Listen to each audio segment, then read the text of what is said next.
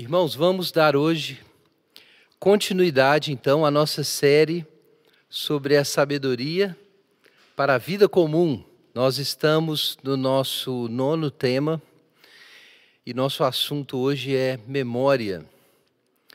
Nosso assunto é o lembrar-se e esquecer-se. O tema é a memória e como a memória é necessária para nós ganharmos sabedoria, mas como nós vamos administrar as memórias.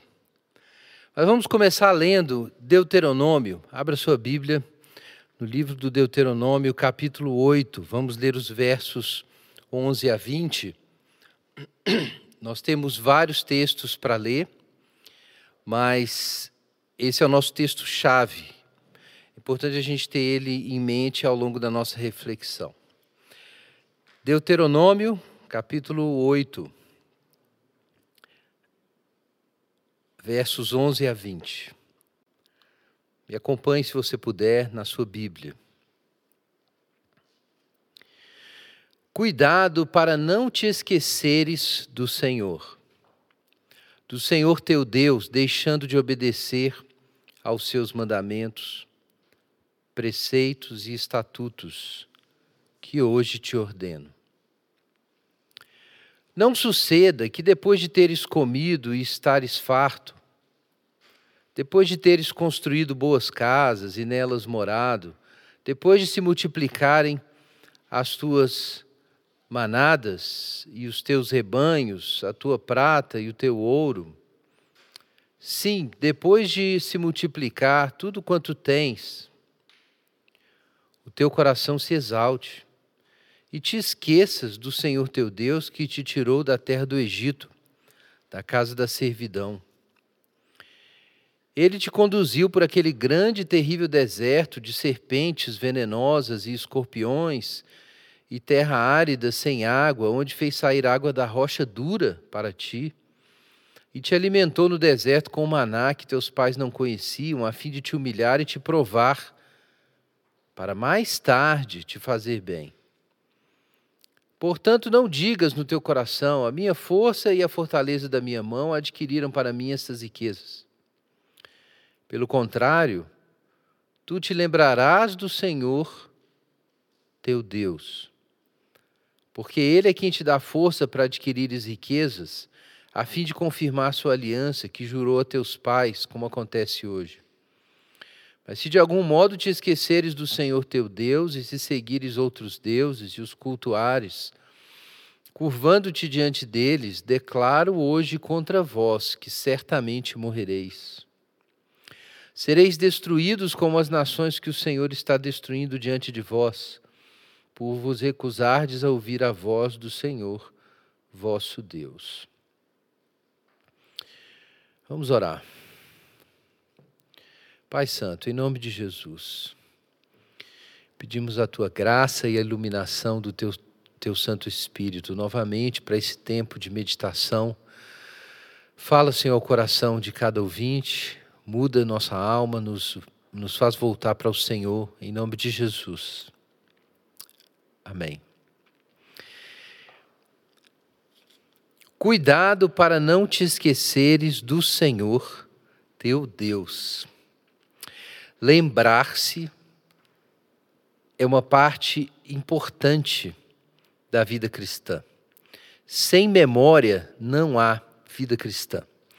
Sem memória não há sabedoria, que é o nosso tema ao longo dessa série. É necessário lembrar-se para obedecer. A gente tem isso no verso 11. Cuidado para não te esqueceres do Senhor, teu Deus, deixando de obedecer aos seus mandamentos. Vejam que, de algum modo, entre. É, é claro que há alguma coisa entre se lembrar e obedecer como nós vamos ver agora. Mas sem a gente se lembrar, a gente não vai obedecer. Para obedecer é necessário lembrar-se. Como está lá em Tiago, capítulo 1. É um texto do Novo Testamento que conversa muito com a literatura de sabedoria do Antigo Testamento. Então, em Tiago, capítulo 1, verso 22, Tiago diz o seguinte: Sede praticantes da palavra e não somente ouvintes, enganando a vós mesmos.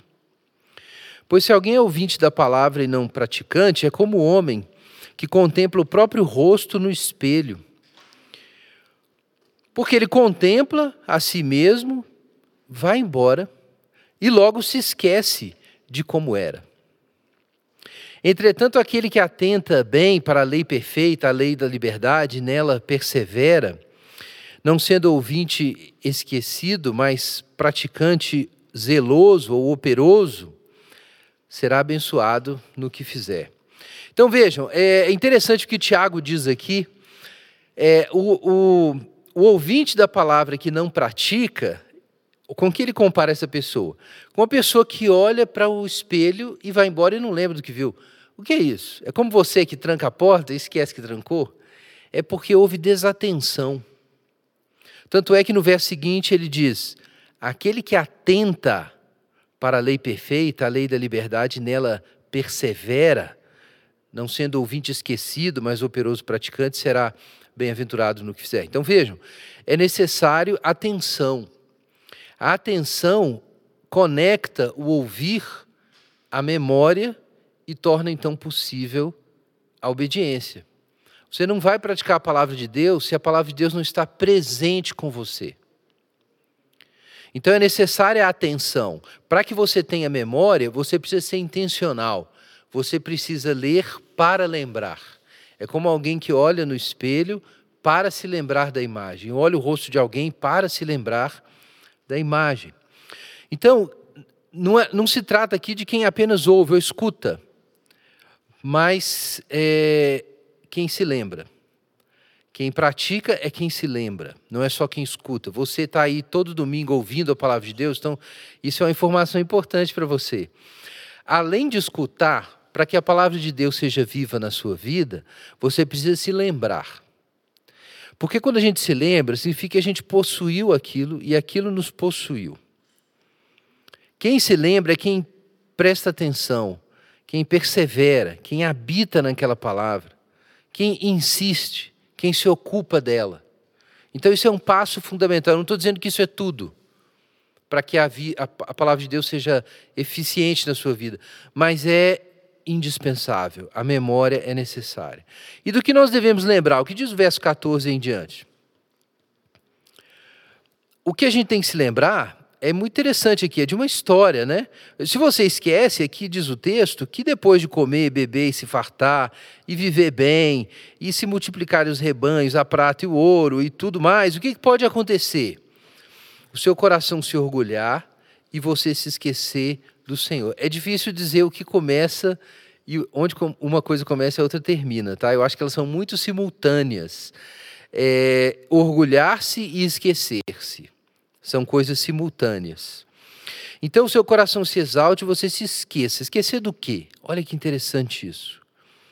Do Senhor teu Deus que te tirou da terra do Egito, da casa da servidão, da casa da escravidão.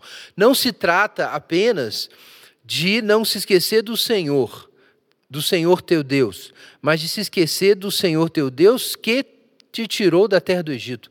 Então, existe uma qualificação, um descritivo é, que Deus é esse que a gente não pode esquecer? O Deus que nos tirou da terra do Egito. É o Deus que nos conduziu por um grande e terrível deserto. O Deus que nos protegeu de serpentes e escorpiões. Que nos fez atravessar uma terra árida, fazendo sair água da rocha dura. O Deus que nos alimentou com o maná, que nos humilhou e nos alimentou. Tem as duas coisas aqui no texto, porque a caminhada com Deus não é simples. Na caminhada com Deus, nós somos alimentados, mas somos humilhados, porque a gente precisa ser humilhado. Para quê? Para a gente poder receber o bem que Deus vai encaminhar depois. Muito sofrimento é necessário para que você saiba apreciar e ser estável no bem. Então o Senhor fez todas essas coisas. Do que, que você tem que lembrar quando a gente fala que você tem que se lembrar do Senhor? Você precisa lembrar-se de uma história a gente precisa se lembrar da nossa história com o Senhor. Lembrar-se da história muda o comportamento.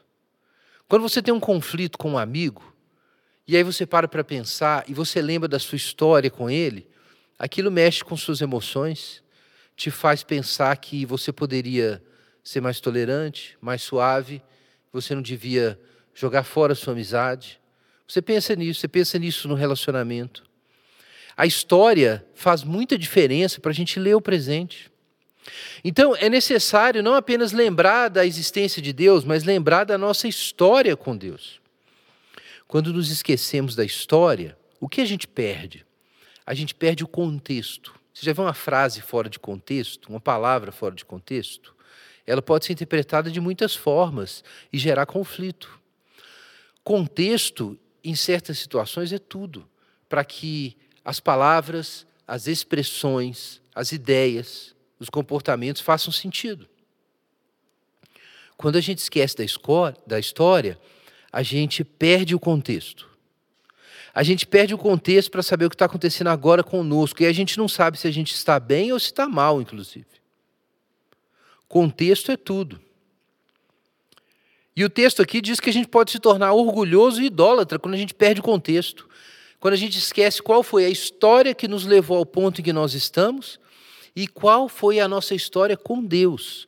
Quando a gente esquece disso, a gente perde o contexto. Então a gente olha o que a gente consegue fazer hoje, a estabilidade da vida, o bem-estar, as riquezas obtidas, e a gente começa a pensar que a gente é mais do que é. O contexto, quando a gente perde o contexto, a gente esquece o nosso tamanho. É isso que acontece. A gente esquece o nosso tamanho e a gente esquece o quanto a gente precisa dos outros. É assim.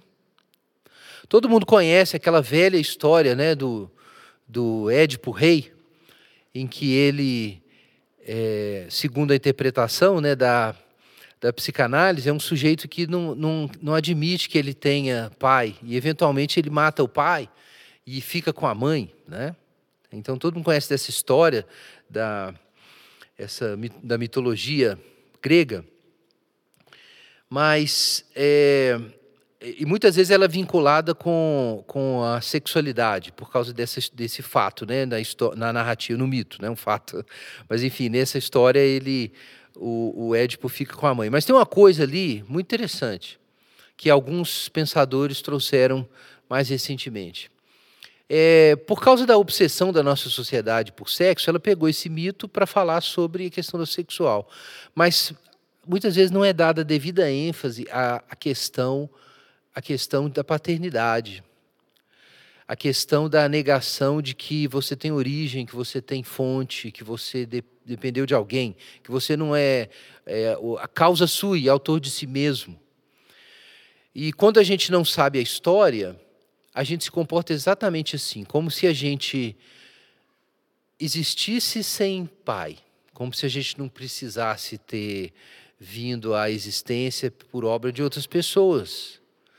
E isso significa, na nossa experiência, não é somente que a gente esquece que a gente depende de Deus e vive como se nós fôssemos autônomos, mas a gente esquece de todo mundo, a gente não, não se lembra do quanto a gente precisa, literalmente, ali dos pais, é, da sociedade, da igreja, de uma, de uma civilização, do esforço de outras pessoas.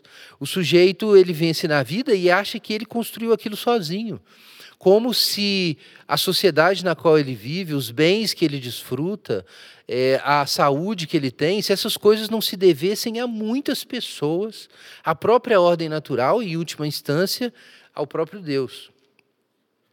Então, quando a gente perde contexto, a gente começa a achar que a gente é Deus. E que a verdadeira e última fonte do nosso bem-estar, da nossa felicidade, do nosso sucesso somos nós mesmos. Então, as histórias são necessárias para a gente se lembrar do Criador e para a gente se lembrar que nós somos criaturas. Memória é exatamente isso, irmãos. Memória é contexto. Com a memória, a gente se lembra da trajetória e de onde a gente saiu. E isso mantém o nosso pé fincado no chão. Vejam que eu não quero dizer que o futuro não seja aberto, que não existam possibilidades, que o possível não seja real. Sem dúvida, o possível é real. Mas a grande tentação do homem moderno é de pensar que ele possa descolar a sua existência da realidade física, do seu corpo, do seu sexo, da sua família, da sua história, da sua língua, sem ajuda divina. Isso não é possível. Então, a memória é importante para a gente aceitar a nossa criaturidade. A memória é importante para a gente se lembrar de que aonde nós estamos agora, nós estamos cooperando com Deus. Na medida que o Senhor cooperou conosco e nós cooperamos com Deus, nós chegamos aqui. Não é que nós não participamos de nada, mas é que nós trabalhamos sobre o trabalho de Deus. Nós cultivamos o jardim que Deus plantou. Nós andamos a jornada que Deus nos colocou para para caminhar. Deus que nos fez atravessar esse deserto. Deus fez a gente chegar no destino. Não há sabedoria sem memória. Memória é contexto. Memória cria o universo de sentido dentro do qual nós navegamos e nós nos movemos. Vou dar uma ilustração aqui. Em Provérbios, se você é, é, tem muitos provérbios sensacionais que eu vou recomendar, como tem recomendado que você leia esse livro repetidamente. Mas Provérbios 24, 5 diz o seguinte: O sábio é mais poderoso que o forte, e o inteligente mais do que o que tem força. Porque podes fazer a guerra com conselhos prudentes, e a vitória está na multidão de conselheiros. De onde saiu tal instrução?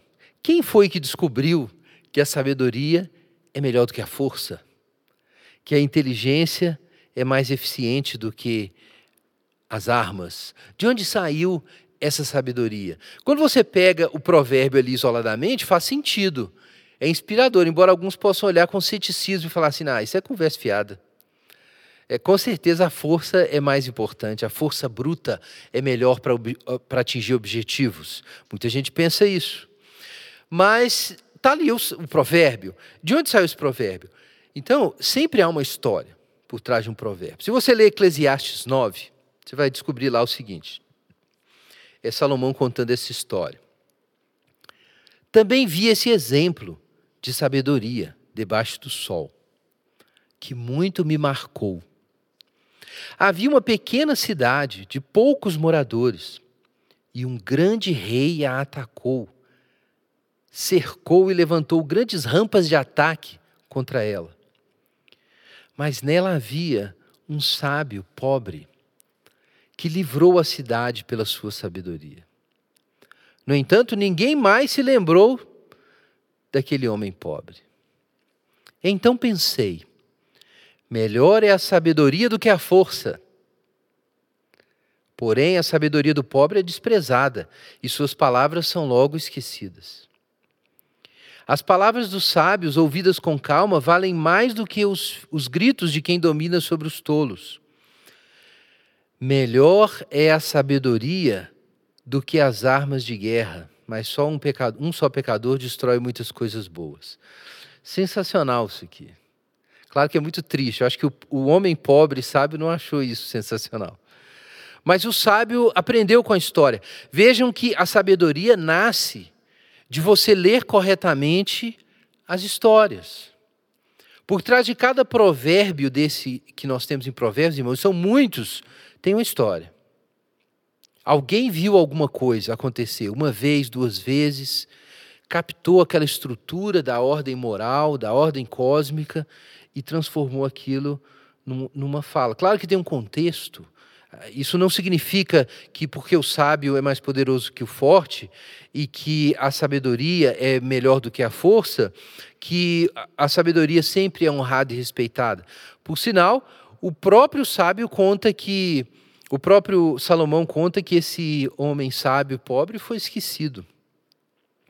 Mas esse texto nos mostra então duas coisas muito interessantes. Primeiro, que a sabedoria emerge quando a gente tem memória. E segundo, que a tolice está exatamente no esquecimento. Não existe sabedoria sem memória. E os tolos são aqueles que esquecem. São aqueles que esquecem.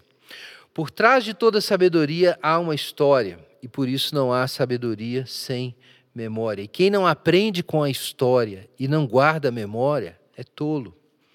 Mas alguém pode pensar, já deve estar pensando aí, mas dá para lembrar de tudo?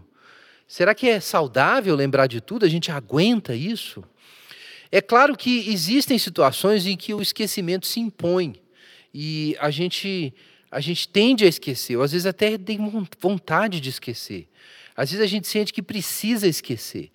Eclesiastes mesmo, tem uma palavra ao rei Lemuel, que não se sabe exatamente quem é, porque não havia na linhagem de Israel um, um, lei, um rei é, é, Lemuel. Isso pode ter sido um dito trazido de, uma, de um reino próximo e que foi considerado é, consistente com a lei do Senhor e foi incorporado. Mas em Eclesiastes 31 a gente tem isso aqui, é muito interessante. Não fica bem aos reis, ó Lemuel, não fica bem aos reis beber vinho, nem aos príncipes desejar bebida forte, para que não bebam e se esqueçam da lei e pervertam o direito do oprimido. Vejam aqui, o tema é a memória. Porque não pode, o, o rei não pode tomar vinho ou se, se entregar ao vinho, porque ele vai esquecer. Ele vai esquecer que ele é rei, ele vai esquecer das responsabilidades, ele vai esquecer que alguém está sendo oprimido. Então, ele tem que manter a sua mente acesa, desperta, e não pode esquecer da sua função e abandonar é, a tarefa. Veja aqui que lembrar-se aqui não é, não é tanto lembrar-se de fatos do passado, mas lembrar-se de si. É o rei lembrar de quem ele é e de qual é a sua tarefa. Você pode esquecer de si. Isso é um ponto crucial na nossa discussão. Lembrar-se tem muito a ver com, com você saber por que você é quem você é e como você chegou aí. Mas, por outro lado, é, o, o, o sábio diz o seguinte: dai bebida forte ao que está morrendo e vinho ao amargurado, para que bebam e se esqueçam da sua pobreza e não se lembrem mais da sua miséria. Então, é, é vai ter gente que pode usar isso aqui muito mal e pensar assim: ok, aqui está a base bíblica para a marvada. Não, não é isso que, é, que o, o sábio quer dizer. É, certamente, ele está falando sobre as pessoas que estão morrendo, ele está falando sobre alívio, ele está falando sobre, sobre a utilidade de certas memórias, sim. Não há valor em lembrar dores em si mesmas. Não existe valor nenhum em habitar tristezas, remoer ressentimentos, e a analgesia não é sempre ruim. Ela não é sempre ruim. Então, isso também é importante. Ainda que a aplicação disso seja certamente limitada, isso também é importante. Não existe sentido em permanecer relembrando dores. Não existe sentido. Agora, isso poderia facilmente se tornar uma justificativa para a alienação. Então, uma autoridade maquiavélica poderia realmente utilizar esse tipo de verdade para manter as pessoas inconscientes. Pão e circo meios de distrair o sujeito, para ele sofrer menos e não resolver as questões. Mas não é essa a ideia que foi comunicado ao rei Lemuel. O verso imediatamente depois diz o seguinte ao rei: Abre a tua boca em favor do mundo, em favor do direito de todos os desamparados. Abre a tua boca, julga com retidão e faz justiça aos pobres e necessitados. Então, é um grande crime dar analgésicos para pessoas que estão sofrendo, se isso é feito para iludi-las. Isso é realmente perverso. Mas não se isso é feito por misericórdia, se ao mesmo tempo você toma o sofrimento, as dores e a causa do pobre e assume para si mesmo. Não há valor em lembrar-se e remoer tristezas, mas isso é alienação se for feito pelo rei, se isso é feito pelo adulto, se isso é feito pelo homem, pela pessoa que tem poder social, pela pessoa que pode tomar providências e enfrentar a injustiça. Então vejam, para os reis, isso se aplica nesse sentido, eu quero dizer, para qualquer pessoa que tem poder histórico, poder de decisão. Não há sentido em lembrar-se se isso for destruir o presente que nos resta, mas é sempre necessário lembrar-se e ficar atento quando a injustiça contra o próximo está em jogo. Então, isso significa que realmente o que a gente deve lembrar e o que a gente deve esquecer depende do contexto, depende realmente do que nós estamos vivendo. Nem sempre é bom se lembrar de tudo. Mas quanto mais poder e responsabilidade você tem, mais memória você tem que ter. Essa é a mensagem para o rei Lemuel. Você precisa ter memória. E você precisa incorporar na sua memória o sofrimento e a injustiça contra o pobre, diante da qual você tem que fazer alguma coisa. O passado, então, ele ele é importante, mas ele pesa. Então, ele não pode ser, não é trivial administrar o passado. Não é trivial administrar o passado. Existem existem coisas que você não precisa trazer necessariamente o tempo inteiro. E eu quero repetir isso: muitas pessoas têm prazer em relembrar dores, sofrimentos, tragédias, em remoer essas coisas. Isso pode ser patológico. Isso pode despregar a gente do presente. Excesso de passado pode nos desconectar do presente e nos impedir de enfrentar os desafios que Deus nos coloca e as possibilidades que Ele reserva para nós no futuro. Então, você não pode eliminar o passado, porque sem o passado você não tem identidade, não é ninguém e não se lembra do seu relacionamento com Deus. Mas se você der ao passado um peso excessivo ou um lugar que não é dele, ele pode esmagar a sua vida. Então, é, Eclesiastes relaciona a alegria do presente com uma leveza em relação ao passado. Eclesiastes 5, aqui está o que conclui.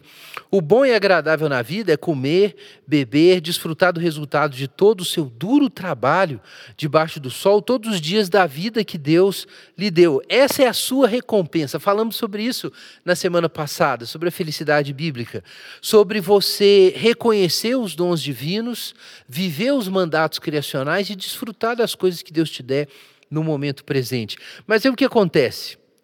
E quanto ao homem, a quem Deus deu riquezas e bens e capacidade para desfrutá-las, receba a sua parte e alegre-se com o seu trabalho.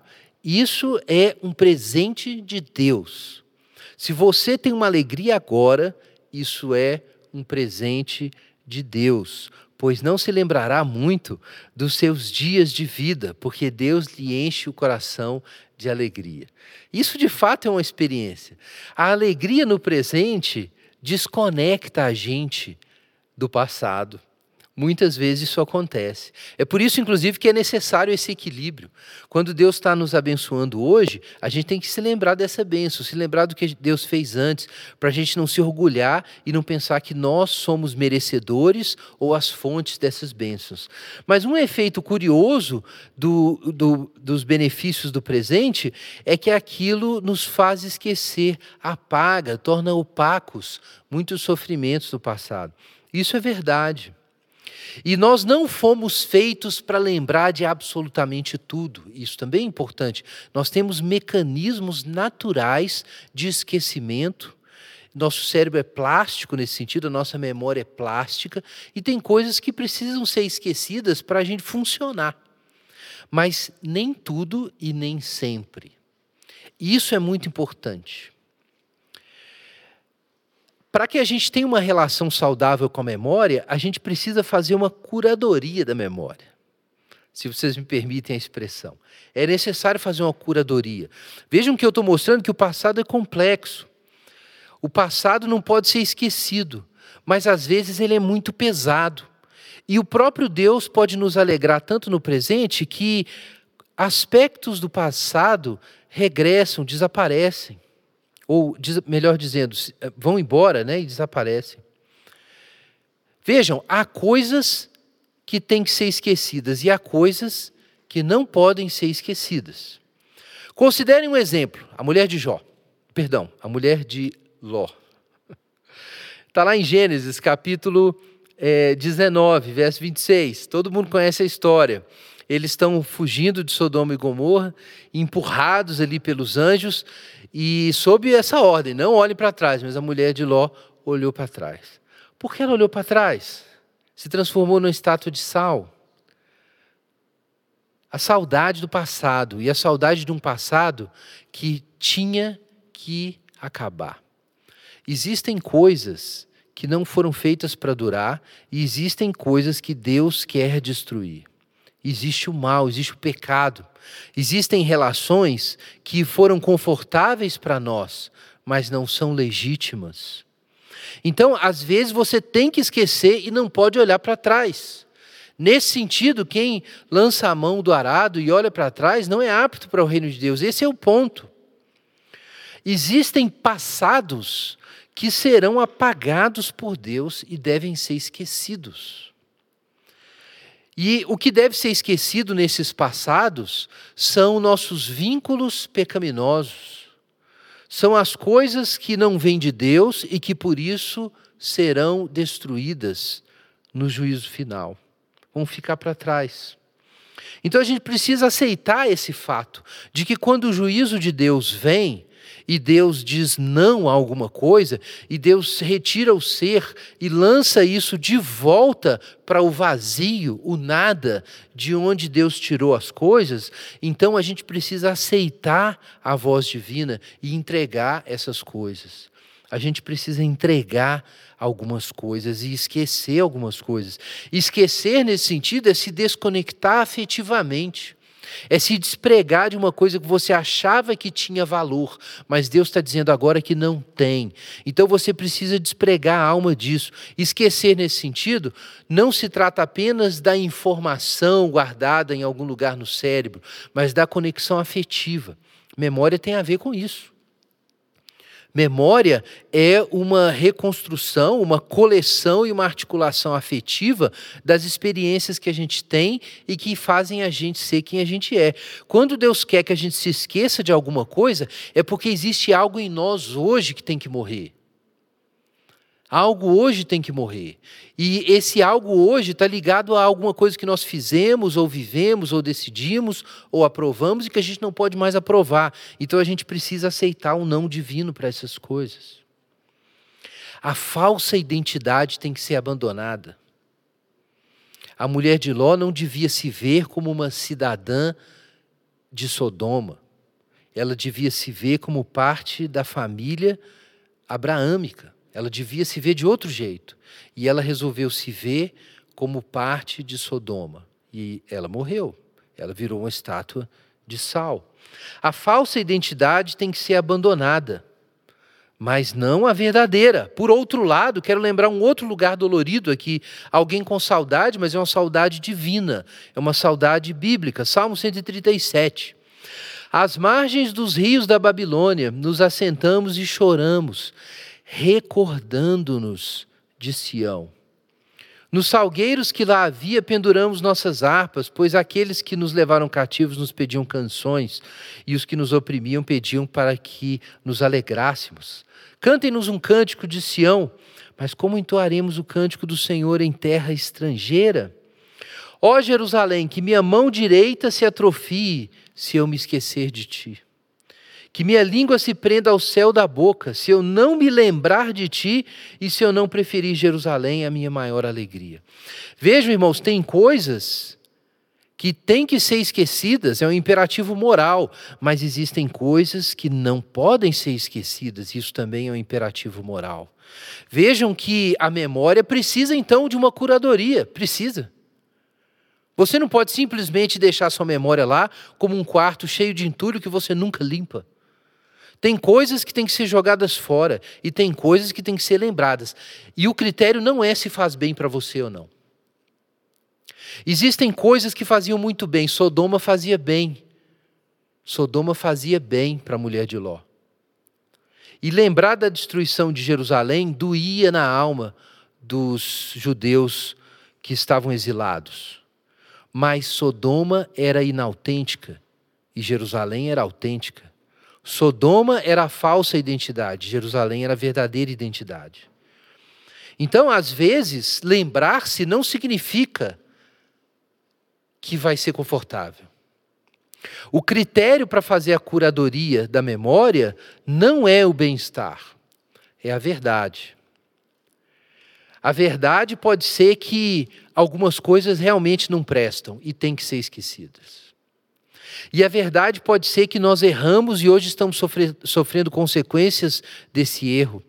E nós não podemos, então, para não sofrer, desprezar o bem, negar a verdade, negar que Jerusalém é mais importante, negar quem a gente é por causa de Jerusalém, negar o que é o nosso Deus, a nossa casa, a nossa igreja, a nossa família, a nossa história, a nossa fé.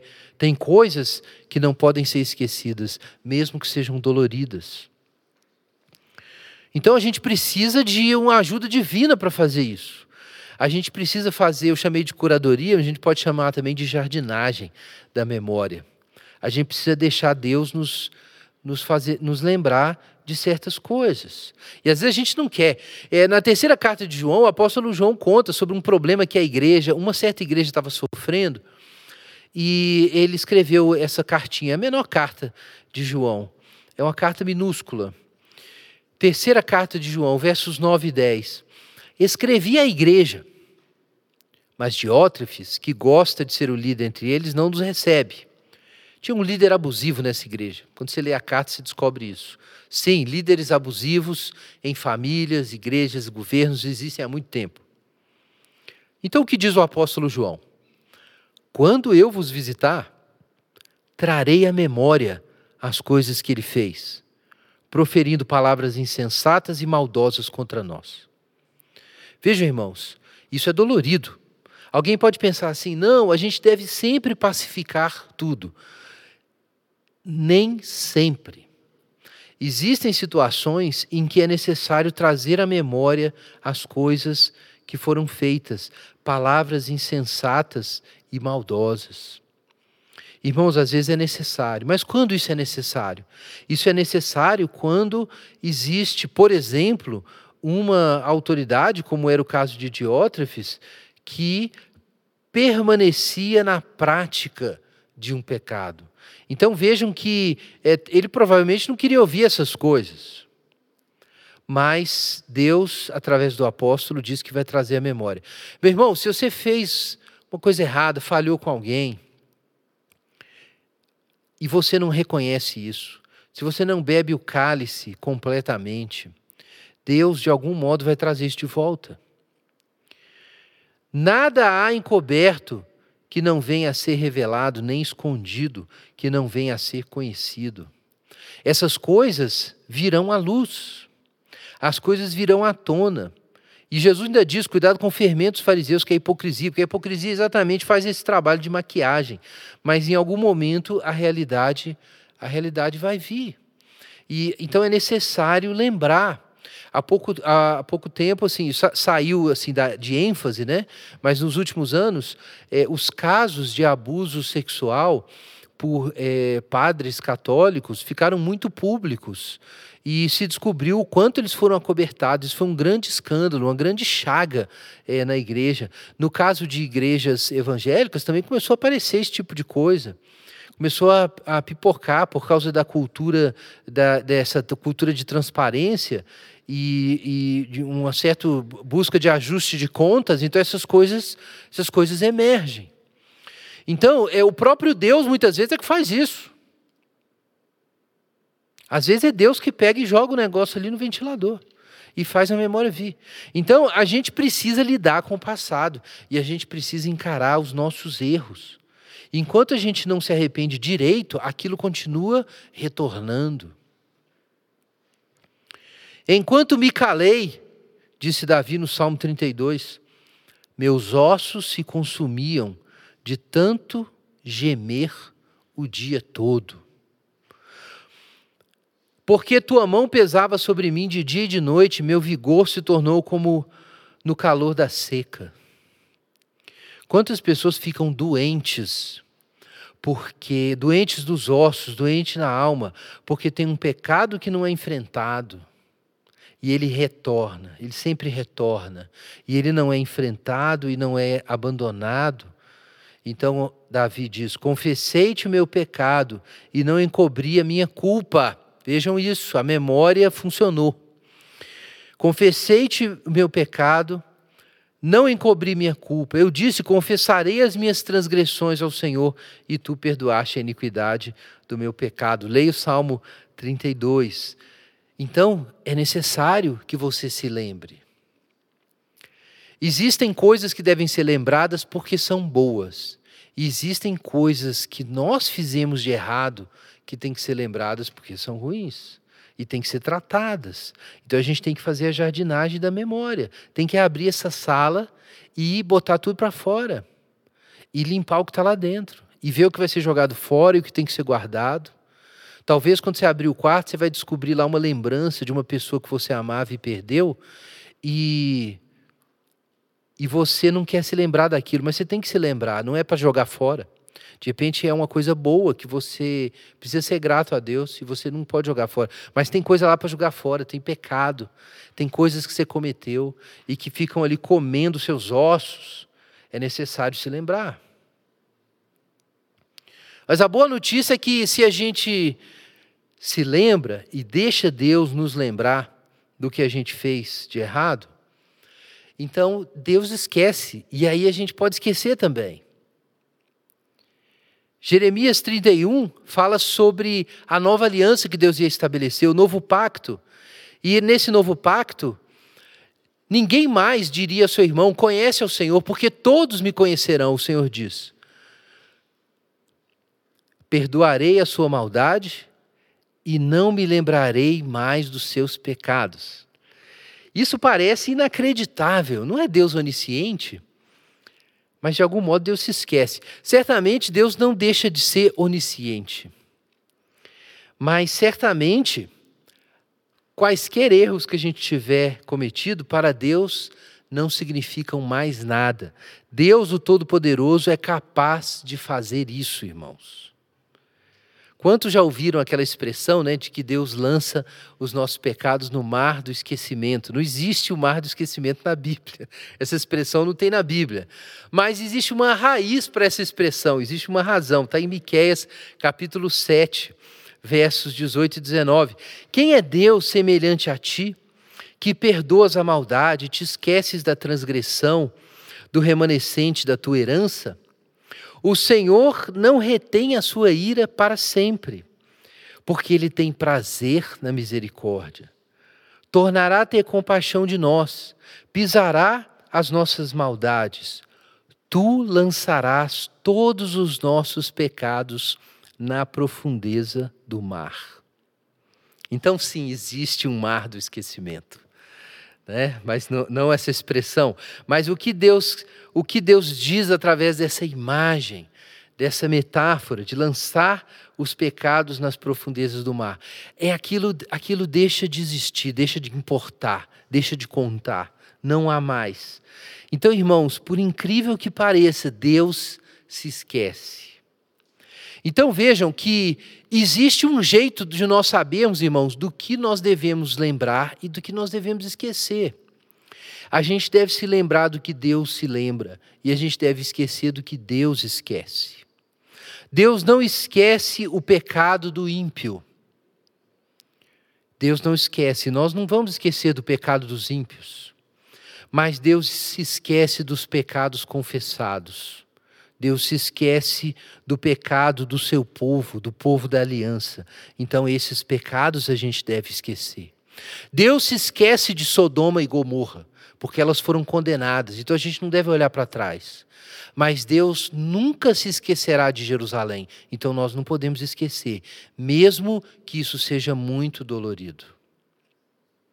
Então a gente precisa de mais alguma coisa para administrar essas formas de memória. O Salmo 77 fala sobre o que a gente deve lembrar, a gente falou um pouco sobre o que esquecer. Mas o Salmo 77 diz o seguinte, verso 11: Recordarei os feitos do Senhor Sim, eu me lembrarei das tuas maravilhas da antiguidade. Então vejam que é necessário para que você louve ao Senhor, que você se lembre do que o Senhor fez. Lembrar-se de Deus, irmãos, eu quero destacar isso. Eu falei sobre é, o Deuteronômio, é, capítulo 8, cuidado para não te esqueceres do Senhor teu Deus. E eu disse que se lembrar do Senhor é se lembrar da nossa história com o Senhor. Irmãos, lembrar-se dos feitos do Senhor é lembrar-se do que é real. Porque aquilo que é feito fora da vontade de Deus é o império das trevas, é a mentira. A identidade feita longe de Deus é uma ilusão que vai se desfazer. Os ídolos aos quais se atribuíram as felicidades, o sucesso, os benefícios, são ilusões, vão todos se destruir. Tudo que é pecado e se afasta do ser de Deus, necessariamente será esquecido, porque não tem substância. Então, lembrar-se do Senhor e do Senhor na nossa vida é a única forma de se lembrar de tudo o que importa e de se esquecer de tudo que não importa. Sem o temor do Senhor, você não vai ter a sabedoria para administrar a sua memória e para saber o que vai fazer do passado. E com isso, muitas pessoas perdem a identidade porque querem apagar totalmente o seu passado e apagam o que não pode ser apagado, que é a sua caminhada com Deus. E algumas pessoas querem guardar tudo o que está no seu passado. E aí guardam os seus pecados e a própria Sodoma da sua vida. E continuam esmagados pelo seu passado. Não é possível guardar a memória sem entregar a memória para o Senhor. Sem, no temor do Senhor, ganhar sabedoria para saber o que tem que ser lembrado e o que tem que ser esquecido. O que precisa ser sentido e o que não precisa ser sentido. Lamentações, capítulo 3, nosso último verso, nos diz ainda a importância da memória para a gente caminhar para frente. Quero trazer à memória o que me pode dar esperança. As misericórdias do Senhor são a causa de não sermos consumidos, porque suas misericórdias não têm fim. Renovam-se a cada manhã. Grande é a tua fidelidade. Vejam, irmãos, que para a gente realmente caminhar num momento trágico, difícil, como foi para Jeremias a destruição de Jerusalém, a gente precisa se lembrar da caminhada de, do Senhor conosco. E aí nós vamos ter esperança para andar para frente. Não há alternativa, meu irmão. Sem lidar com o passado, você não sabe para onde vai. É necessário lidar com o passado. Mas lidar com o passado não é só lembrar de coisa ruim. Também é lembrar do que Deus fez por nós. Lembrar-se do que Deus fez por nós nos dá esperança, nos faz achar a estrada, enxergar a estrada que nós estamos trilhando. Irmãos, a sabedoria cresce, como eu disse, com o contexto, e por isso ela cresce com a memória. Mas a memória precisa passar por jardinagem, precisa passar por curadoria. É necessário que ela seja cultivada e limpa pela palavra de Deus. E, em resumo, quais são as ferramentas que você vai usar com a graça do Senhor, para fazer a jardinagem do seu passado, para limpar o quarto fechado, para fazer a curadoria da memória. Você precisa repetir as histórias, as histórias que importam, e principalmente a história do Evangelho. Essa é a primeira coisa que a gente trouxe lá no início. Você tem que se ver dentro da história de Deus. E você precisa contar para você mesmo a história de Deus, para você não se esquecer do que não pode ser esquecido e não se prender a uma identidade falsa. Mas você precisa também confessar os seus pecados, porque existem coisas ruins que têm que ser lembradas e colocadas diante de Deus. Você precisa levar esses pecados à presença de Deus. Mas você precisa também da gratidão, porque só a gratidão e a lembrança das coisas boas que Deus fez vai nos dar força para enfrentar o sofrimento no presente e continuar seguindo em frente. Eu quero te convidar, enquanto a gente se prepara para a ceia do Senhor, que é um momento de lembrar, a orar a respeito disso. O Senhor também diz que a ceia deve ser feita em memória dele. A ceia é o momento de lembrar. É a lembrança que organiza todas as memórias. A ceia do Senhor, a Páscoa de Jesus, é a lembrança que renova e organiza todas as memórias. Então agora nós vamos nos lembrar do Senhor Jesus. Vamos nos lembrar da nossa história com o Senhor Jesus. E vamos pedir ao Senhor força para limpar, abrir e limpar esse quarto escuro. Vamos orar. Pai Santo, em nome de Jesus, nós pedimos o socorro do Senhor, o socorro do Teu Santo Espírito, para nós entregarmos também a nossa memória ao Senhor. Nos dá graça, ó Deus, para que ela seja limpa e purificada e renovada. Que a gente se lembre daquilo que vem do Senhor e se esqueça do que não vem do Senhor. Abençoa esse tempo de louvor, esse tempo de ceia. Usa esses elementos, Senhor, para nos iluminar e renovar a nossa fé. Em nome de Jesus.